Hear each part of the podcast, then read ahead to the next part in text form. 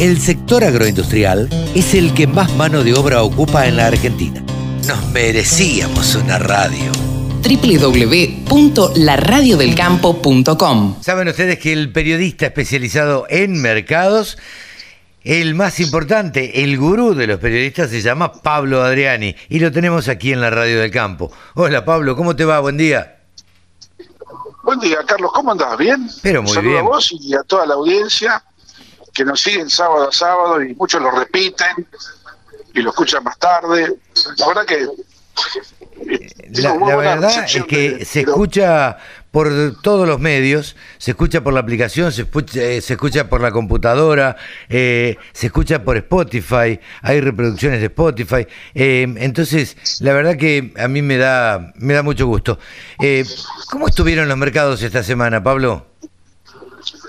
Mira, Carlos, yo te digo, ya hasta, hasta ayer, viste, estaba con cierto optimismo. Eh, pero te voy a dar paso al, al- al rumor de ayer que salió publicado, no es que es un rumor. sí. Aparentemente nuestro querido presidente Alberto Fernández quiere presentar en el Congreso un proyecto de ley para aumentar las retenciones. Claro, este es el rumor que corre desde ayer. Ahora, eh, ¿qué hay de cierto? Porque si no, no las anunciarían. Me parece que a mí me da la sensación que es para meter miedo, pero bueno, Mira, está publicado en la Nación, en la página web de la Nación, o sea, no, no, no, no- quiero quitar mérito o exagerar el mérito, pero es una información publicada por el diario en donde el presidente pide que, que, que la, que la oposición apoye este, este proyecto por la necesidad que tiene el país. Todas las chachas las conocemos, la mesa de los argentinos, la guerra de Ucrania que subió el precio del maíz y del trigo. Que, sí, sí, que lo- digamos que a, a este presidente excusas no le faltan, digamos, porque si no es la pandemia, es la guerra y bueno, Sí, pero en la realidad sabemos que Argentina tiene cerradas las exportaciones de trigo, claro, tiene cerradas las limitadas las exportaciones de maíz, ya está casi todo lo que está registrado, está casi todo comprado, o sea que un aumento de retenciones no tiene el efecto fiscal que el gobierno piensa que va a tener, ni tampoco en el momento de cuándo va a tener ese ingreso fiscal. no, claro. Entonces, eh, están tomando medidas alegremente, como yo digo, este es un gobierno que lindo, que lindo. Claro, que lindo, que lindo con la plata de los demás. Sí, claro. Están claro. anunciando medidas, aumento de retenciones, por, no sé, porque si vos analizás fríamente, eh, si amerita aumentar las retenciones, no, no amerita, porque no vas a recaudar lo que pensás, y lo vas a recaudar ta- tarde.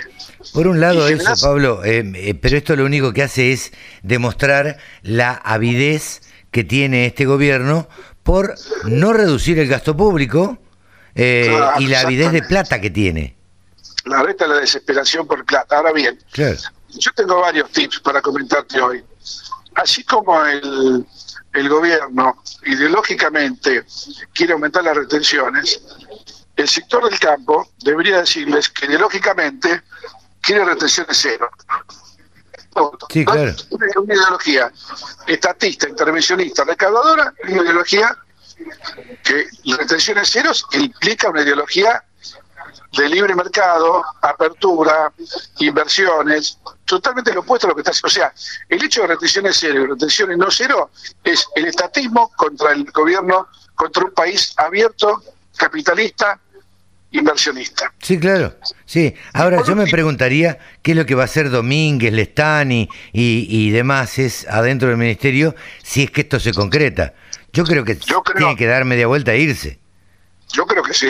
Yo creo que Domínguez, con las veces que puso el pecho a las balas y hasta hace muy pocas horas, diciendo que las retenciones no iban a subir, eh, yo creo que Domínguez ya tiene la renuncia arriba de la mesa. Sí, sí, claro. a, los, a los dos minutos se va. Me parece, ¿eh? me parece. Pero bueno, viste, no sabés, en este gobierno peronista acá no sabés muchas veces cómo son los los los las respuestas de los funcionarios. Por lo pronto, en la no están todos atornillados, ¿eh? Sí, sí, totalmente. No se, va ninguno. Totalmente. Bueno, es lo que buscan, eh, es lo que buscan, un puesto en el Estado y quedarse a vivir toda la vida de- del Estado.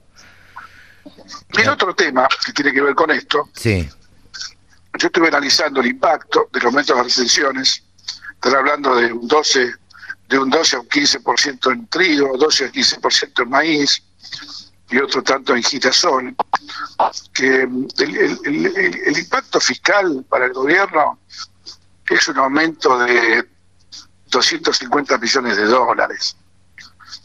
Y yo me pregunto, y volviendo a lo que vos comentabas, ¿por qué no bajan el gasto político claro. en 250 millones de dólares? O sea, no habría que ver el gasto social y político que tiene el gobierno, que son muchos miles y miles de millones de dólares. Si realmente, en vez de pegarle al sector productor, exportador, y aparte una medida ridícula, si vos considerás que el gobierno necesita dólares, está desesperado el Banco Central, ¿cómo le pones una medida que frena las exportaciones? Claro, que, que es, a ver, la fuente de ingreso de dólares. Eso es lo que no se entiende. Claro. Entonces, eh, yo te diría que eh, está todo mal desde el punto de vista de esta actitud del presidente, que espero que la oposición no acompañe, por más que el gobierno le diga, estamos en una situación difícil, que dice, espero que la oposición me acompañe con las necesidades que tiene la clase media, la, las sociales, social, en la mesa de los argentinos, espero que la oposición no le enrosque la víbora, porque la verdad hay que ser muy ingenuo en comprar el discurso del presidente cuando sabemos que en la realidad hacen todo lo opuesto que no se preocupan por la gente pobre, que no se preocupan por la gente que no tiene trabajo, que no se preocupan por las 12.000 empresas, restaurantes, gastronomía y hoteles que han cerrado con la pandemia y negocios, ¿entendés? Sí, sí, Entonces, eh, eh, esto es, viste, qué lindo, qué lindo con la plata ajena, no, no va. Así que yo te diría que ese es un poco el, cierre de semana, los mercados venían muy bien, muy bien, con, con cierta firmeza, en soja, en maíz y en trigo, y habría que ver cómo se desarrolla, si esto entra al Congreso, habría que ver la semana que viene, qué impacto tiene sobre los mercados, ¿no? Y claro, bueno, ahí yo creo que sí, ahí eh, el viernes que viene, cuando, el sábado que viene, cuando nos encontremos, ahí la charla va a ser distinta, porque evidentemente sí va, va a repercutir sobre los mercados. Exacto, yo creo que va, si lo presentan en el Congreso, va a haber una repercusión.